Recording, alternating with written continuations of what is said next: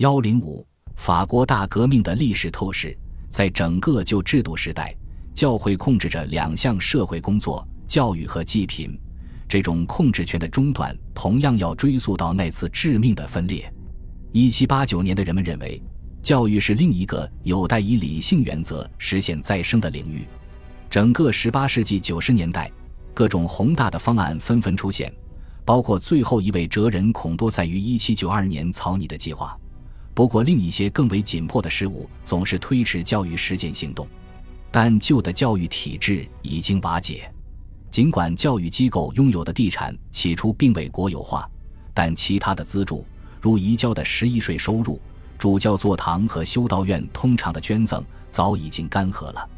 拒绝宣誓的教会教士被辞退，接过教职的教士经常被召去担任教区神父。教育性修会最初逃过了大革命对修道院的攻击，但到1792年8月，所有具有影响力的教士都受到怀疑，以至于这样的修会最终也解散了。最后，1793年3月，因裁员告罄而走投无路的共和国将学校和学院所有的地产收归国有，直到1802年，政府才采取措施填补由此造成的亏欠。尽管1793年宪法宣布教育是基本的人权，1795年的宪法没有做出这样轻率的承诺。督政府在每个省设立一所中心学校，并在巴黎建立一些高等学校，以取代被国民工会当作团体主义堡垒而废除的大学。但初等教育被留给地方兴办，公共财政对此不予支持。由于缺乏训练有素的教师。各级学校不堪其苦，大革命自身就是前所未有的教育发展的产物，但现在它给教育制造了大混乱，在校人数明显下降。一七八九年中学生人数为五万，十年之后，中心学校的学生只有一点二万至一点四万，基础识字率从一七八九年的百分之三十七跌至一八一五年的百分之三十左右，济贫领域的情形更加凄惨。十八世纪八十年代以来，人人都能看到贫困问题的恶化。对于这个难题，同样不缺少改革的意愿和大胆的行动方案。制宪议会曾设立一个乞讨问题委员会，该委员会搜集了大量关于贫困问题的资料。立法议会也设立了自己的委员会，它存在的时间很短，但在济贫问题上通过的法令不下五十六条。一七九三年宪法宣布。任何困境中的公民都有权获得公共救济。一七九四年五月设立的国民福利大典将登记任何应该救济的案例。两个月前，政府还颁布了一项全面的济贫法，禁止私人救济行为，理由是救济目前是国家事务。十月又有了另一项与此相关的法令，禁止乞讨。即使在最有利的条件下。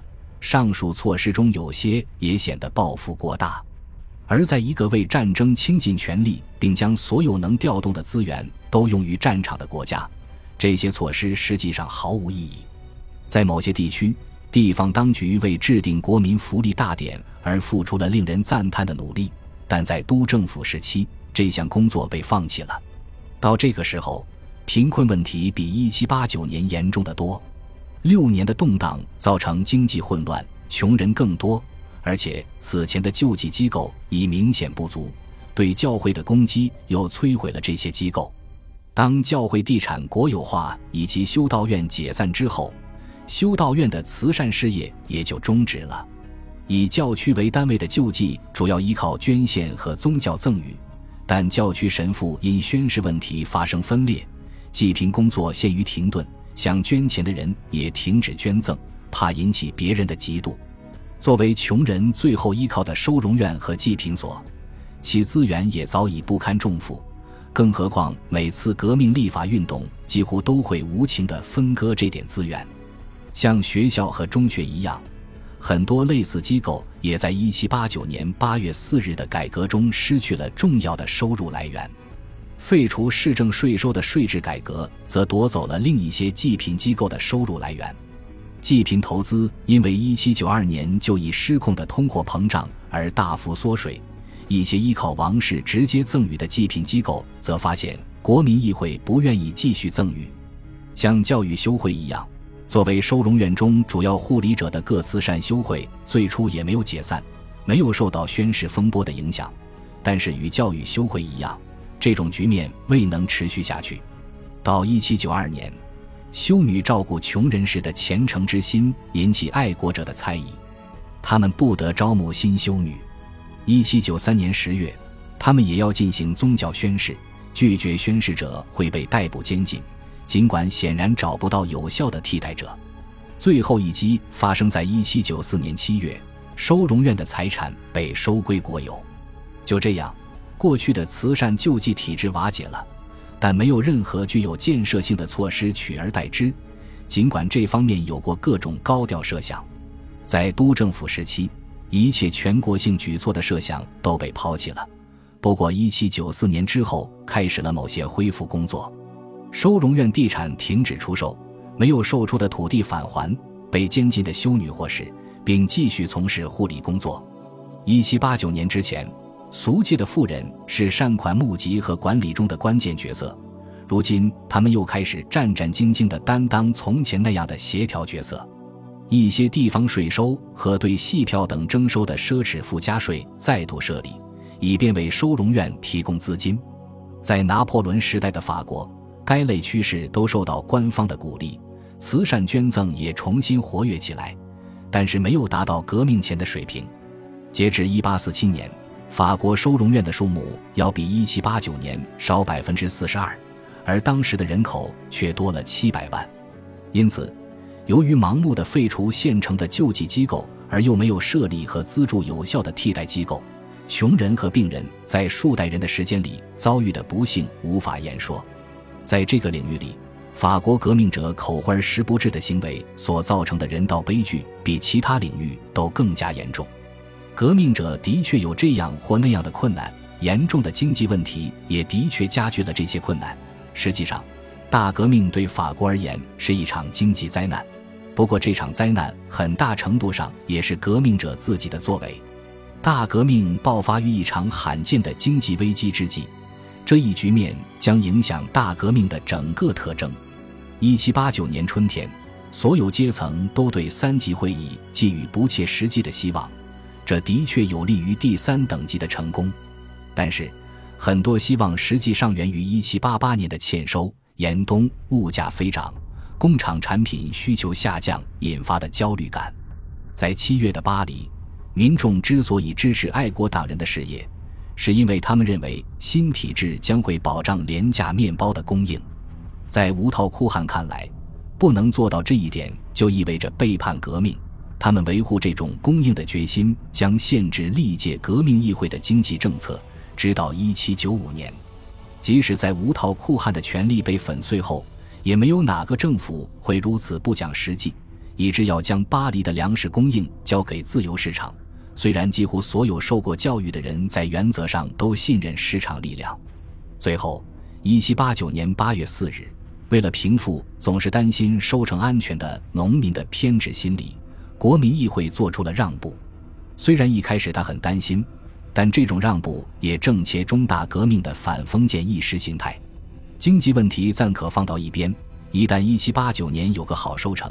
经济形势也许能有好转，但是经济演变开始受革命立法的影响，贵族和教士遭受的损失造成了最初的经济混乱，摧毁一个极为重视服务业的特权社会，难免造成严重的冲击波，波及的范围也远不止直接的受害者。